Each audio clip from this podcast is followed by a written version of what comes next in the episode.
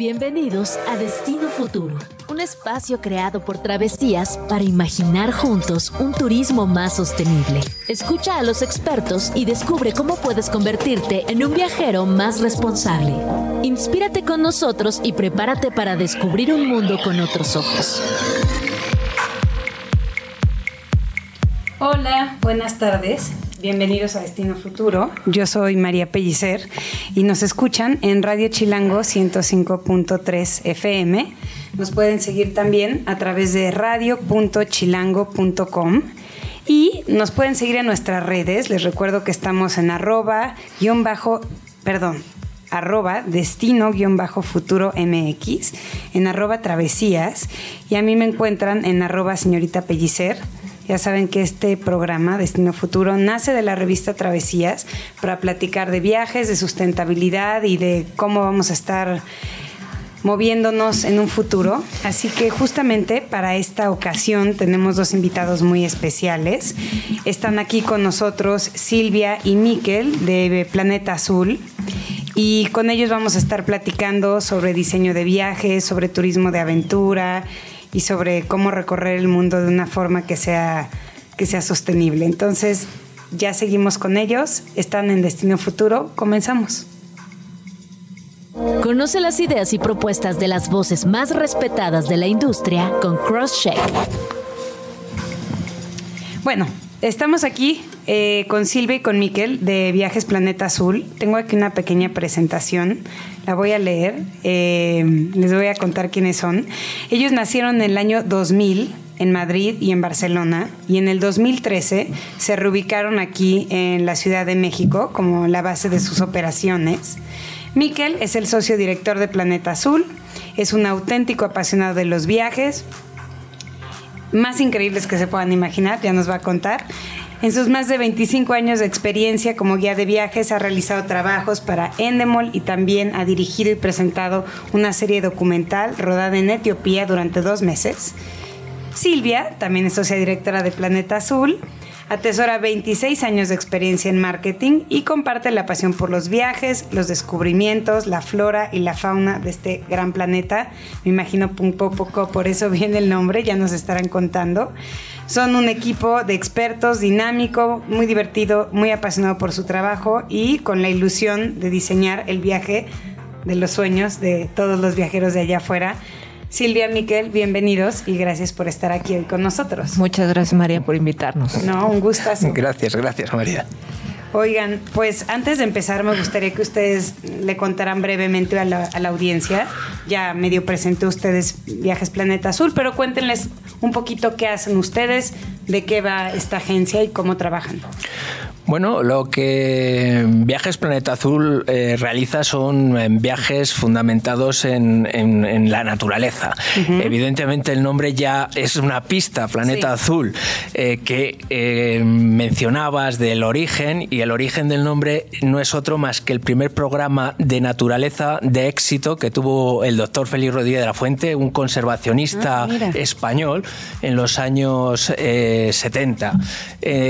como fan, como muchos niños españoles que éramos fan de, de Félix Rodríguez La Fuente, cuando fundamos Viajes Planeta Azul, se le dio ese nombre eh, pensando en, la, en el planeta, obviamente, y en un homenaje a este gran conservacionista español.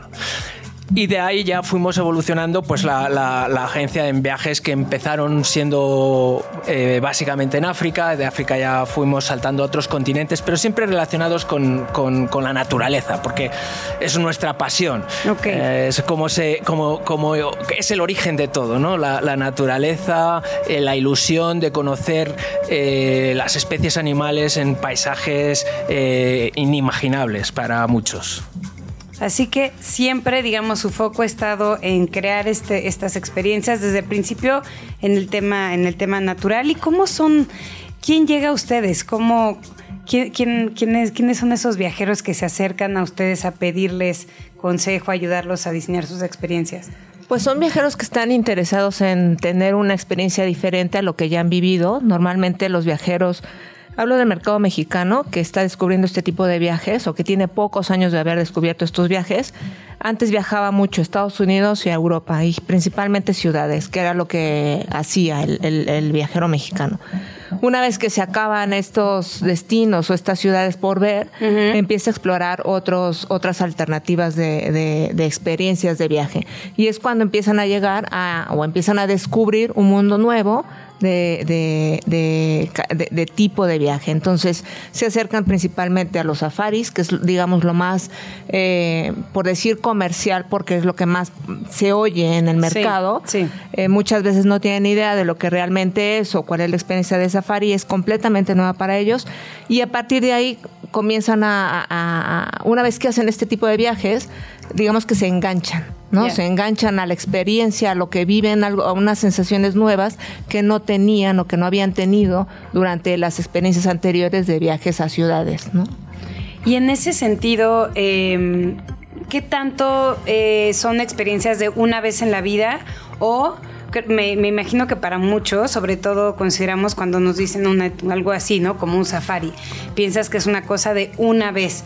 Para ustedes, esto es algo que el cliente una vez que lo hace dice, no, yo vuelvo a invertir, digamos, si quiero repetir. Sí, totalmente. Eh, no es algo que haga inmediato, porque no es, como, no es como cuando tú vas a Estados Unidos. Bueno, es que ya conocí Nueva York y ahora me voy a Chicago y después me voy a Los Ángeles y luego me voy a Nueva Orleans. No, eh, porque son viajes más sencillos esos o me voy a Europa sí. y en, un viaje a Europa pues viajo, visito distintas ciudades, ¿no? de, un solo tirón, digamos.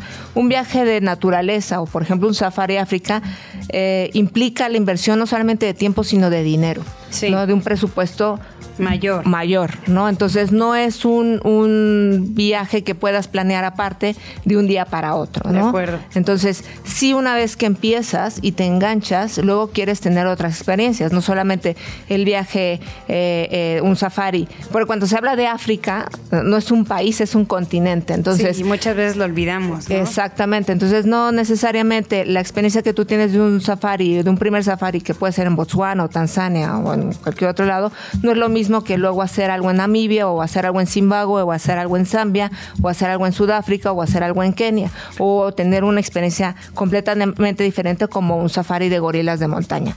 Pero eso es África, pero luego te puedes ir a Canadá y puedes ver osos polares, puedes ver osos grizzly, puedes ver lobos, ¿no? O sea, te puedes ir a Indonesia o al, al sudeste asiático y ver orangutanes, ¿no? Entonces, no, es solamente África, es todo el planeta o la Antártida, ¿no? Que puedes ver ballenas, puedes ver orcas, puedes ver pingüinos, ¿no? Puedes ver aves. Es el planeta completo de oportunidad que tienes de conocerlo. Y eso para ustedes, cuéntenme porque yo ahí no sé, ustedes también han, así como quien ha viajado con ustedes, va enamorándose y queriendo más, para ustedes la experiencia también fue así. Bueno, a mí la experiencia, yo desde muy, muy chiquito eh, tuve la fortuna de pasar los veranos en el campo con mis abuelos, y rodeado de naturaleza y de animales, con lo cual yo ya estaba enfocado, o sea, no fue algo que me impresionó de primera, sino fue algo que yo busqué, ¿no? Que es una de nuestras diferencias, no es algo que mm, acabas haciendo viajes por una casualidad o por... No, eh, nosotros hemos acabado haciendo viajes porque esa ha sido eh, un, un sueño de niño cuando hablan de mi viaje soñado, te puedo decir que nosotros tenemos toda esa experiencia, porque Viajes Planeta Azul es el sueño de un niño que ha ido creciendo, creciendo, creciendo, creciendo, llegando a unos niveles que a día de hoy eh, todavía me sorprende, ¿no? De lo que has logrado. De lo que, de lo que hemos logrado eh, como Planeta Azul y a nivel personal, ¿no? Cuando tenía 10 años, eh, para mí África, eh, cuando veía los documentales, eh, pues eran donde estaban los grandes animales. Conseguir de muy joven estar en África fue lo que dijo, ¿sabes? Yo es, este es mi lugar. Este es mi lugar y así empezamos. Y como guía, lo que he visto es la atracción que, este continente en particular tiene. No sé si nuestros eh, radioyentes, tú misma, has oído lo del hechizo de África.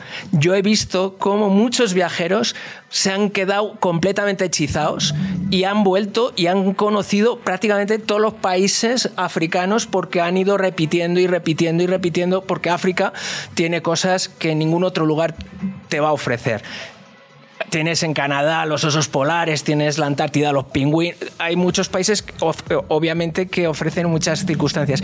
Pero esos atardeceres africanos, escuchar el sonido del rugido del león, del hipopótamo, etcétera, etcétera, eso es muy difícil conseguirlo en otros destinos. ¿Y cómo es esto? ¿Cómo es, es, alguna, yo creo que ya lo había escuchado, pero para quien no lo haya escuchado, es digamos como una leyenda que, que circula, que quien vaya a África se va a enamorar y va a querer volver? Yo, yo me atrevo a decir que en un 80% de nuestros viajeros sí. Es así. hay muchos que obviamente por razones de tiempo, de disponibilidad económica, no lo hacen eh, un año detrás de otro, no van saltando. A lo mejor lo que sí eh, mi experiencia, nuestra experiencia nos ha mostrado es que cuando hacen un viaje de naturaleza, se enganchan. Se enganchan, como decía Silvia, porque es una experiencia diferente. Eh, entonces, el primer viaje normalmente igual lo han hecho a, África, el segundo viaje ya, ya emocionados por toda esa experiencia quieren ir a ver osos polares, luego vuelven a África, luego quieren ir a ver pingüinos, luego quieren ir a ver los orangutanes en eh, Malasia o Indonesia y luego ya pues eh, entran en una dinámica de naturaleza muy, muy bonita. ¿Y ustedes creen, les parece, han visto a través de estos viajeros y de cómo se van literalmente enamorando de, estas experiencias? ¿Creen que a través de esas experiencias también cambia la percepción de, eh, de la relación que tenemos como seres humanos con el medio ambiente? Sí, sí, totalmente. Eh, yo creo que antes de hacer el viaje no lo tienen claro o no les pasa por la cabeza. O sea, cuando es su primera experiencia de un safari o de una de, contacto de un viaje de contacto con la naturaleza de animales, no tiene, no, saben lo que lo que van a esperar. Pero una vez que están, sí se hacen conscientes de la importancia que, puede tener su papel en el planeta, del impacto que tiene como ser humano o como tenemos como especie y del resto de las especies con las que convivimos, que no somos los únicos, ¿no? Entonces, sí se hacen conscientes o no te digo que todos, pero yo creo que una gran mayoría le pasa por la cabeza esta conciencia, esta, esta, adquiere una sensibilidad diferente con respecto al, al, planeta que habitan o que habitamos todos. Sí, o sea, al final creo que ver estas cosas definitivamente te hace como replantearte. Muchas veces cuando vivimos en las ciudades perdemos muchísimo de vista eh, algo que en un quien tenga la fortuna de salir una mañana de safari te cambia el chip instantáneamente. Y ahí también la otra duda que me da es qué tanto han visto ustedes un cambio en, en en sus clientes a la hora de estar informados de a dónde están yendo y qué tipo de, servicios tienen, o los hoteles, los lodges donde se quedan. ¿Hay una preocupación real como por la responsabilidad medioambiental y social o asumen que por ser un viaje de naturaleza también va eso ya como yo creo que la gran mayoría lo asume.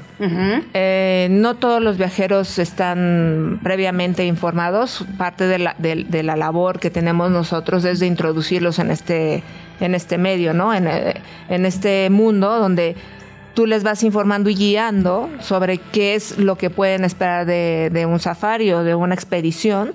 Eh, a qué se pueden llegar a enfrentar, siempre les dejas algo, pero sí les tienes que informar un poco más, porque, eh, porque si no están haciendo un viaje equivocado. ¿no? Entonces, tienes que decirles eh, darles un panorama, digamos, completo, algunos detalles de todo, no, no, no quitarles toda la, la ilusión del viaje, evidentemente, pero, pero sí darles más información, porque empezando, y era lo que te comentaba hace un rato, vas a África, África no es un país. Sí, ni por dónde empezar. No, entonces dices, oye, a ver, ¿quieres ir a África Oriental o quieres ir a África del Sur o qué es lo que quieres hacer? ¿Quieres este, ver nada más eh, eh, los cinco grandes o tienes un interés especial por ver rinoceronte o a lo mejor, oye, yo quisiera haber escuchado que el perro salvaje está en peligro de extinción y me gustaría verlo, ¿dónde puedo ir a verlo? ¿No? Entonces tú te encargas de ser un, guía, ¿no? En, el proceso de, cuando comienza, eh, eh, comienza, la ilusión del viaje que quieren hacer hasta el final, hasta que lo viven. Y entonces tú dices, bueno, aquí vas a encontrar este tipo de alojamiento que te da estos servicios, puedes hacer esto, no puedes hacer el otro, eh, no puede haber safaris nocturnos en esta parte que tú quieres ir, pero sí puede hacerlos acá, pero hay safaris a pie, o puede haber safaris en lancha, ¿no? Entonces, dependiendo la, la, expectativa del cliente, los intereses del viajero, pues entonces diseñas esa experiencia completa, ¿no? Y, y recomiendas, ¿no? Les dices, yo te recomiendo que vayas a este lugar, ¿no? Porque si no, luego, luego quieren hacer en un solo viaje, quieren volar de Ciudad del Cabo hasta, ¿no? A, Tanzania y luego quieren volver a Zimbabue y luego quieren volver a ir a los... Claro, y es imposible. Y creo que justamente ahí con ustedes, digo, en, el, la industria del turismo se habla mucho de el eh, si el, internet, la facilidad de hacer todo uno mismo desde la computadora. Eh, bueno, sea, en la industria del lujo se habla mucho de que, de que obviamente quien planea esos viajes recurre a un agente de viajes, pero quien planea un viaje de aventura, más del más, o sea, ahí sí necesitas la ayuda de alguien que te diga, te dé guía, ¿no? Sí, mira, a ver, es para, para, reservar un alojamiento en Nueva York, Ciudad de México, en Madrid, en Roma, no necesitas gran ayuda, solo más o menos saber ubicado. A ver, voy a ir a Roma. Alguien que te diga qué barrio está bien, ¿no? Eso es. Y el avión no es un problema.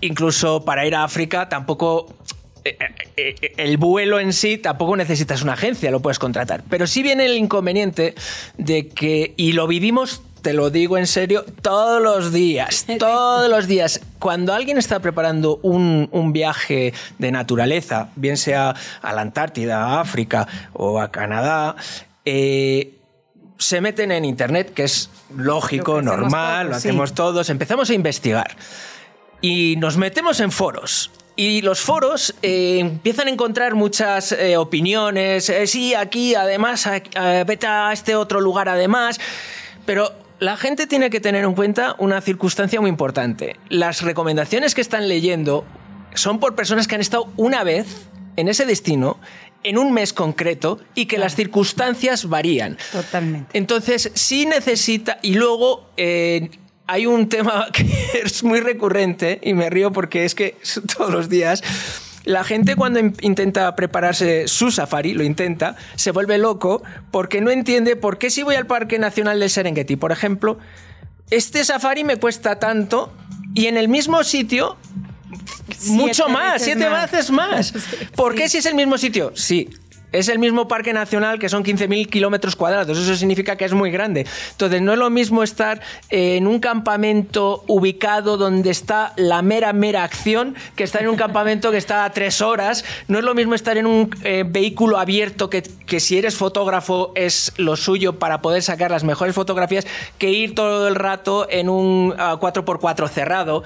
No es lo mismo un guía eh, altamente cualificado, que ha pasado eh, entrenamientos de todo tipo, de zoología, de biología, de botánica, incluso de conducir en condiciones extremas, que un, con, un guía conductor que tiene el título básico, que es buen guía, pero tiene el título básico, no es lo mismo. Entonces, ahí necesita la orientación de, expertos, ¿no? Por ejemplo, otro de los casos que nos pasa muy habitualmente, en, por ejemplo, en la Antártida, es que la gente, hay gente que quiere ir a ver, por ejemplo, al pingüino emperador o al pingüino rey, que son los dos pingüinos más grandes de la Antártida.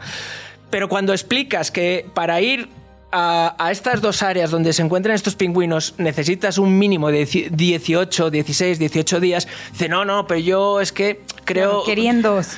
Quiero, quiero, no sé si en dos, pero quiero ir en 10. Digo, es que es imposible. Eh, por esto, por esto y por esto. Dice, bueno, pero entonces, ¿qué otros pingüinos? Sí, sí, tienes muchos otros pingüinos. En el Antártida habitan ocho especies diferentes. Te vas a perder seis. Vas a ver cinco... Eh, vas a ver, perdón, vas a ver seis, te vas a perder dos, los dos más grandes. Pero todo depende de lo que estés eh, buscando, cuántos días para poder organizar tu mejor viaje. Claro, eso tienes que ir a expertos. Algo que siempre le explico a la gente. A ver, tú tienes un coche y tienes un familiar o un vecino que es fan de los vehículos y que es un manita y se mete a enredar en su coche y le ha cambiado no sé qué. Pero tú tienes un vehículo de alta gama. no vas a Tú le dirías a tu primo o a tu vecino, oye, mírame el motor, mete mano ahí en el motor, a ver. No, lo lógico es que te irías a, un mecánico experto en ese vehículo porque eh, tu inversión ha sido muy grande. Entonces, en un viaje de naturaleza que tiene un coste generalmente elevado, tú vas a intentar sacarle el máximo provecho para ver lo máximo, para disfrutar lo máximo. Y entonces lo, ideal es recurrir a alguien que realmente conoce pues, cuál es la mejor temporada, qué animales vas a ver aquí, cuáles vas a ver allí, etcétera, etcétera. No, claro. No, ahí sí creo que es una inversión que muchas veces este tema de me lo voy a ahorrar te hace la diferencia y bueno, sí, definitivamente que realmente no están ahorros. Si tú empiezas a hacer cálculos de las horas, de los días, me atrevo a decir, que dedicas a buscar información para volverte loco, porque dices, pero ¿por qué aquí y no aquí y demás? Si empiezas a calcular cuánto te pagan la hora de tu trabajo y cuántas horas has dedicado a buscar información en internet para tu viaje, además del tiempo que te has quitado para estar o con tus hijos, o irte al cine, o al teatro, o leer un buen libro, si haces todo ese cálculo y dices, es que me está costando muchísimo más dinero. Total, totalmente. Todos a bordo, la travesía de Destino Futuro continúa en este momento. Estamos de regreso en Destino Futuro. Estamos, nos escuchan a través de Radio Chilango 105.3 FM nos pueden seguir en radio.chilango.com. Estamos aquí platicando con Silvia y con Miquel de Viajes Planeta Azul.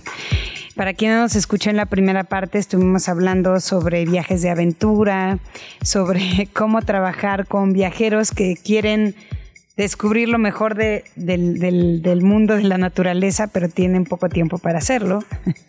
Y bueno, como no nos queda demasiado tiempo para esta segunda parte, algo que quisiera yo preguntarles desde el bloque anterior, pensando que estamos en Radio Chilango y que la mayoría de la gente que nos escucha está atorada en el tráfico de la Ciudad de México, ¿qué hay de naturaleza en México que ustedes recomienden? ¿Cuáles son los, los viajes que para estas experiencias de naturaleza ustedes recomiendan más en, en México? Bueno, México... Digo, porque no es poco, hay mucho, ¿no? Sí, México es sabido que es uno de los países del mundo con mayor diversidad de especies. Eso no significa diversidad de especies con que haya muchos animales. Ojo, eso es diferente. Diversidad son muchas especies, pero a lo mejor de una especie solo hay dos animales. ¿no? Entonces, el, el jaguar, por ejemplo, es una de las especies emblemáticas para, en México, pero es muy difícil ver. Es muy difícil y se localizan en áreas eh, eh, complicadas. Entonces, yo, eh, bajo pues, mi, visión que tengo para tener un viaje de naturaleza muy satisfactorio, sin duda alguna, donde más satisfacciones vas a tener va a ser en el mar para mí, que he tenido la suerte de bucear y de visitar diferentes mares, México, sin ninguna duda, es el primer país que siempre pongo para aquellos que les guste el mar. Digo, México. ¿Por qué? Es que lo tiene, mira, tienes tiburón toro, mm. que puedes ir a bucear con ellos. Tienes el tiburón ballena. México es el país del mundo en el que mayor concentración de tiburón ballena existe. Tienes tiburón blanco, tienes eh, leones marinos. Los mejores, algunos de los mejores corales del planeta están en Cozumel. Sí. Aquí cerquita, o sea, no necesitamos ir al Mar Rojo, no, no en Cozumel, que es el, para mí el mejor eh, arrecife eh, de coral conservado en todo lo que es el, la gran barrera mesoamericana. Sí. Entonces, los viajes de, buceo para mí son una a día de hoy de naturaleza es eh, donde vamos a tener más satisfacción porque sí puedes ir a ver aves por ejemplo a Chiapas incluso algunos primates eh, puedes intentar ir a ver jaguar, pero es muy difícil, muy difícil, realmente difícil. En el norte hay ahora mismo eh, se han liberado y se está intentando que crezca la población del lobo mexicano pero es muy difícil. También hay osos negros.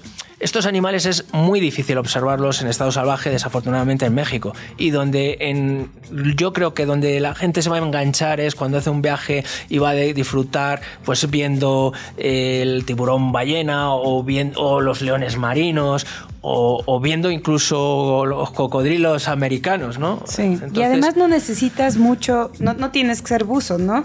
A mí me parece que con snorkelear es suficiente para, digo, quien bucea, qué increíble, pero... No, el, tiburón ballena no puedes bucear. Si te los encuentras cuando estás buceando, bien, pero es, es una práctica que se hace con, en snorkeling, no necesitas tener experiencia. Eh, ballenas también. Las ballenas, eh, las ballenas generalmente es en el, en el barco, la ballena gris. Eh, tenemos aquí una de las mayores concentraciones, que es donde vienen a criar las ballenas grises antes de, volver hacia Alaska. Sí, exacto. Entonces, eh, eso, ese tipo de viajes yo creo que es ideal para entrar, porque si empiezas con la expectativa de ir a ver a lo mejor jaguar, claro. y no lo ves, te decepcionas, ¿no? Y es lo que nosotros siempre pretendemos y explicamos a la gente cuando nos piden cosas muy, eh, muy precisas. Digo, ¿sabes que Necesitamos más días. O sea, con tres días para esta especie es muy complicado y lo que queremos es que te lleves un buen recuerdo y que lo consigas ver para que eh, tu viaje haya merecido la pena, tus expectativas cumplidas y quieras volver a, a hacer un viaje, pues parecido, por lo menos. Claro, y no te vayas con la frustración, ¿no? Sí. Que es horrible. ¿Tú, Silvia, dirías lo mismo también, Mar? Sí. Aquí en México. En México, sí. Bueno, yo, a ver, por ejemplo, es que eh, lo que dice Miquel, si, si tú no tienes oportunidad, eh, o sea, vas, pero no puedes ver el animal, pues te frustras. Sí, porque hiciste toda tu inversión de tiempo y de dinero en ir a ver una cosa que no sucedió. Que no vas a poder ver y entonces dices, esto es un viaje de naturaleza y no, bueno, ¿para qué lo hago? Sí. ¿No? O sea, no, no tiene mucho sentido. Entonces, sí que necesitas ir, digamos, a lo seguro, ¿no? O sea, y, y como dice Miquel, hay diversidad de especies, pero pocos pocos, pocos este, pues, cantidad de animales. Y, si, hubiera, y para quienes nos, nos escuchan allá afuera, que dicen, bueno, es un sueño que tengo hacer un viaje de naturaleza. ¿Cuál creen que sea esa?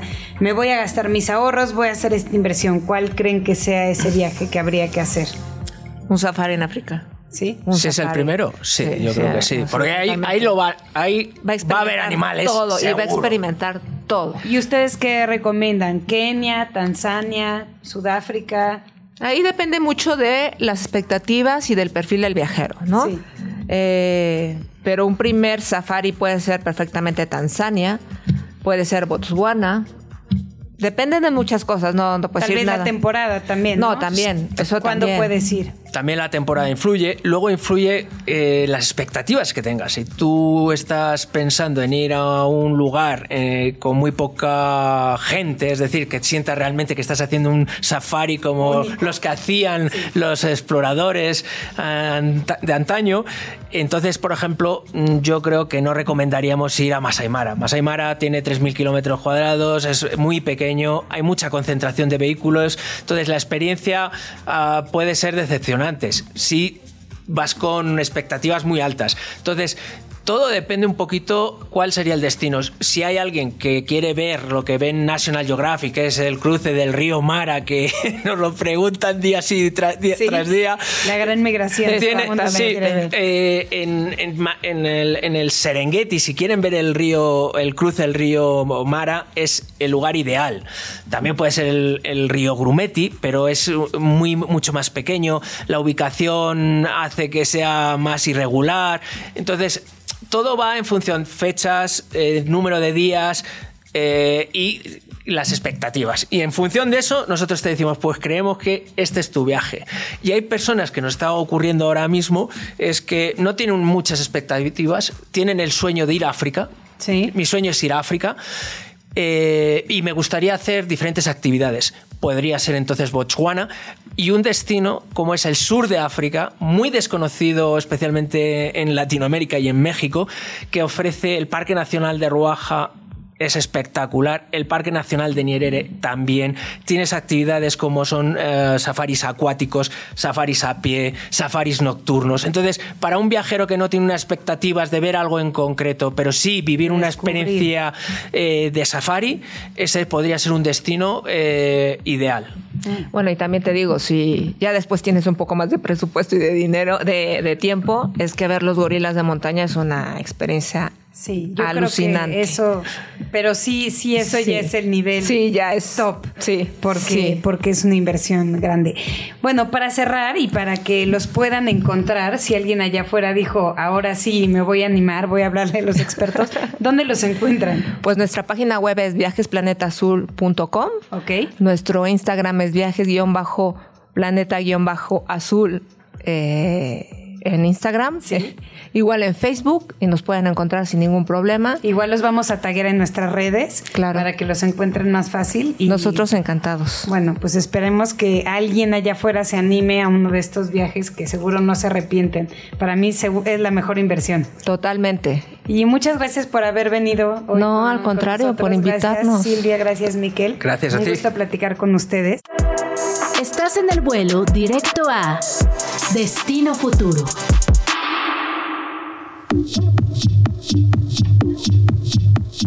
Estamos de regreso en Destino Futuro, aquí en Sala de Espera, y hoy está con nosotros, una vez más, Brenda Legorreta. Bienvenida. Hola María.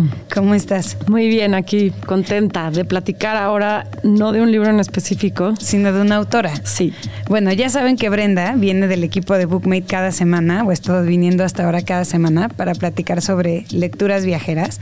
Con el código Destino Futuro pueden descargar esta aplicación probarla, verán que se enamoran de ella. Y platicando sobre ideas de qué podíamos, de, para este segmento, qué podíamos traerles.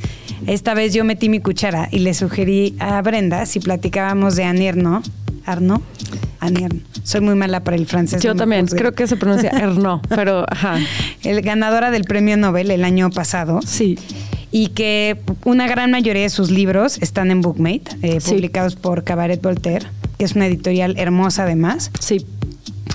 Y yo lo sugerí porque empecé a leer, eh, empecé a leerla y para mí es, lo platicábamos hace, hace una semana, es una de esas lecturas que no solamente es un viaje geográfico, porque todos sus libros suceden en Francia, sino un viaje en el tiempo eh, y, y para mí ha sido así como descubrir el carácter francés, descubrir por qué son como son. Se me ha hecho interesantísimo leerla y estoy muy fascinada con el, el universo de meterme en su cabeza. Sí, yo descubrí a esta autora un poquito antes de que le dieran el Nobel.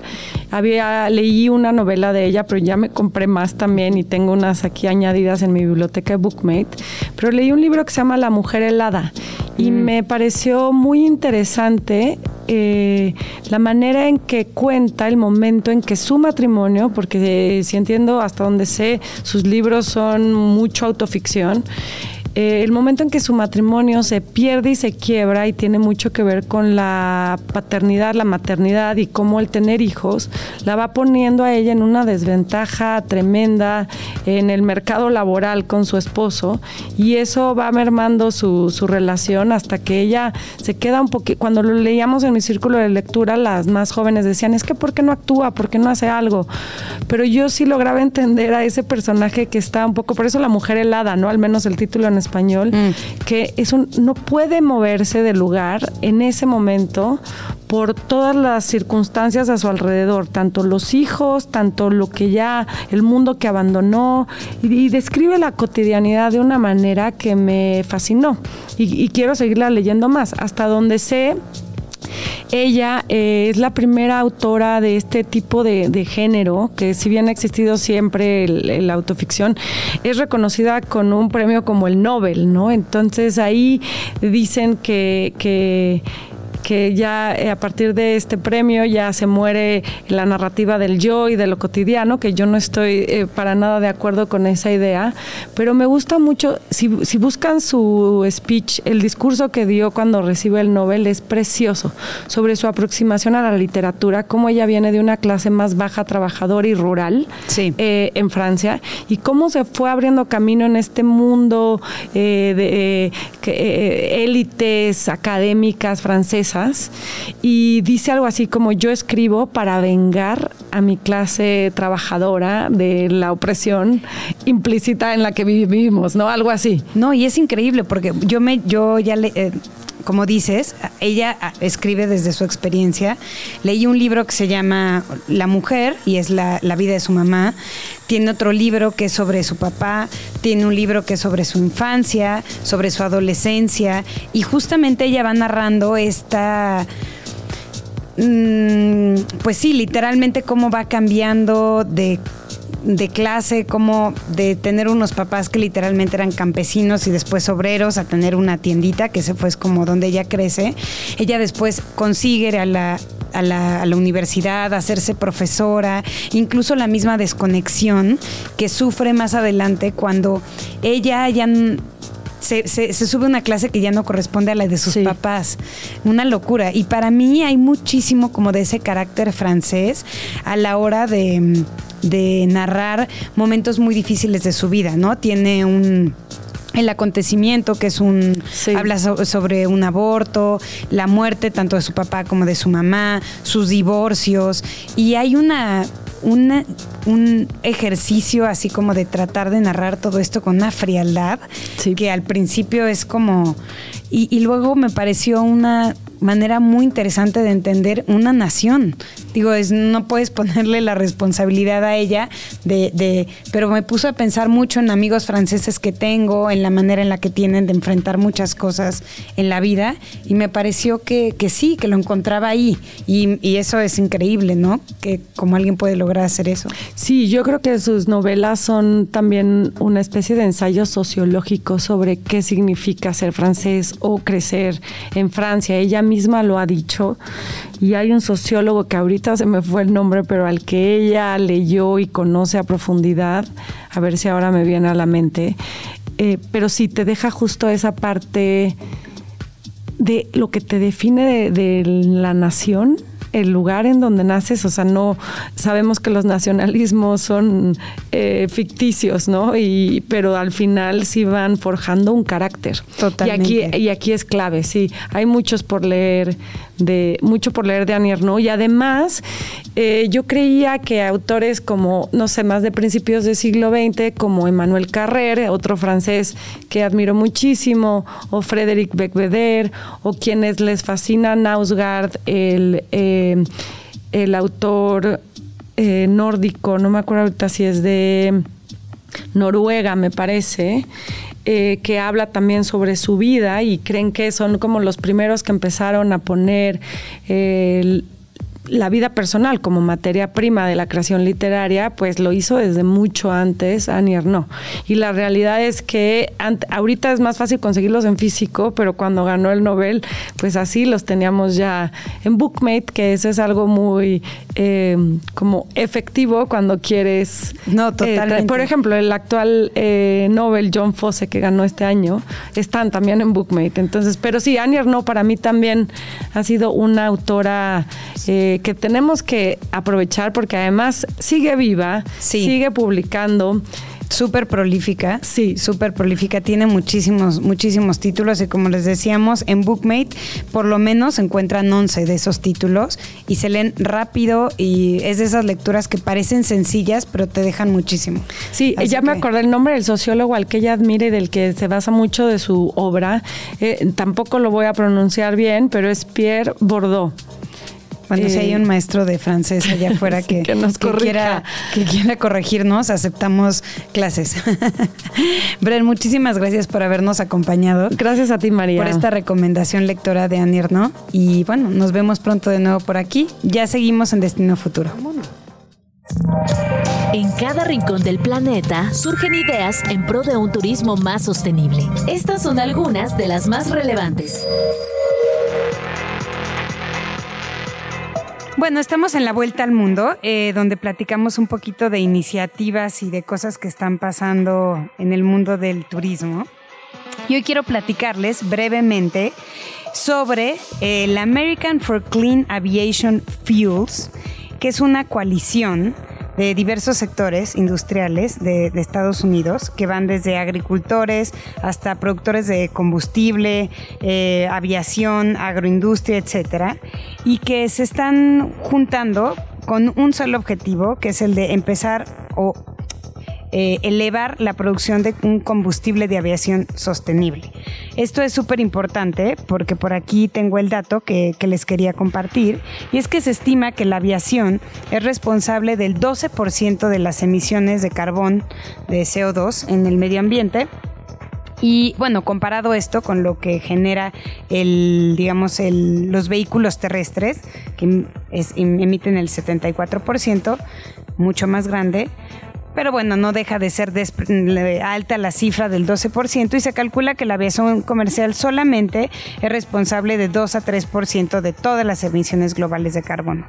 Entonces, encontrar una manera de generar un combustible que sea más sostenible es súper importante los miembros de esta, de esta ah, alianza, de esta coalición, incluyen aerolíneas como Delta, por ejemplo, Airbus, uno de los eh, fabricantes de aviones más importantes del mundo, Exxon, National Business Aviation Association, etcétera. Es un gran conglomerado. Y como les decía, la idea, dice Cherry Wilson, que es la vicepresidenta de Delta para Asuntos Gubernamentales, dijo, nuestra idea es construir un mercado para el combustible de aviación sostenible y otros combustibles de aviación limpios que tengan un beneficio que vaya mucho más allá de la huella climática y ambiental. La producción a gran escala de combustible de aviación sostenible puede convertirse, puede impulsar a un motor económico en el mundo. O sea que realmente poner toda la apuesta en generar un combustible que sea sostenible no solamente es lo inmediato, que sería una huella mucho menor, sino generar toda una industria alrededor de.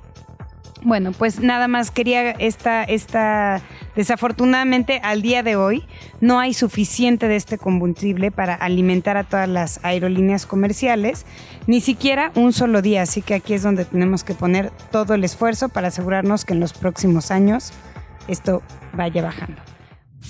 Radio Chilango Llegamos al final de esta edición de Destino Futuro. Muchas gracias por acompañarnos. Estuvimos platicando muy felices sobre viajes, aventuras con Viajes Planeta Azul. Esto es Radio Chilango 105.3 FM. Nos pueden seguir en radio.chilango.com y les dejo nuestras redes. Nos encuentran en arroba destino-futuro MX, en arroba travesías y a mí me encuentran en arroba señorita Pellicer. Muchísimas gracias por habernos acompañado. Nos vemos la semana que viene. Por hoy hemos llegado a nuestro destino futuro. Esperamos que, igual que nosotros, hayas disfrutado de este recorrido.